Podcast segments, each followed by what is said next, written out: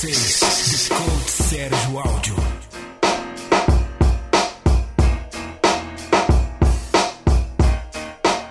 Sérgio, bebidas alcoólicas vai atrapalhar a minha evolução? Não consigo ficar sem a cervejinha, sem sair tomar um vinho. Eu gosto demais, mas eu tenho essa preocupação muito grande. Vai me engordar? Eu posso tomar?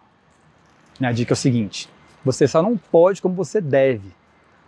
Como que você vai manter um processo que você não gosta? É impossível você sair para jantar ou no churrasco final de semana com os amigos, curtir uma piscina e tomar uma cerveja. Que você não pode fazer é exagerar, isso não tem como.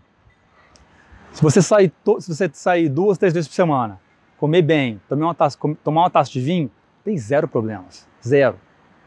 Vamos contar que o, que o vinho é um tipo de macronutriente diferente, ele tem as calorias diferentes, mas vamos comparar ele mais ou menos com carboidratos, para você manter as calorias no dia e não passar.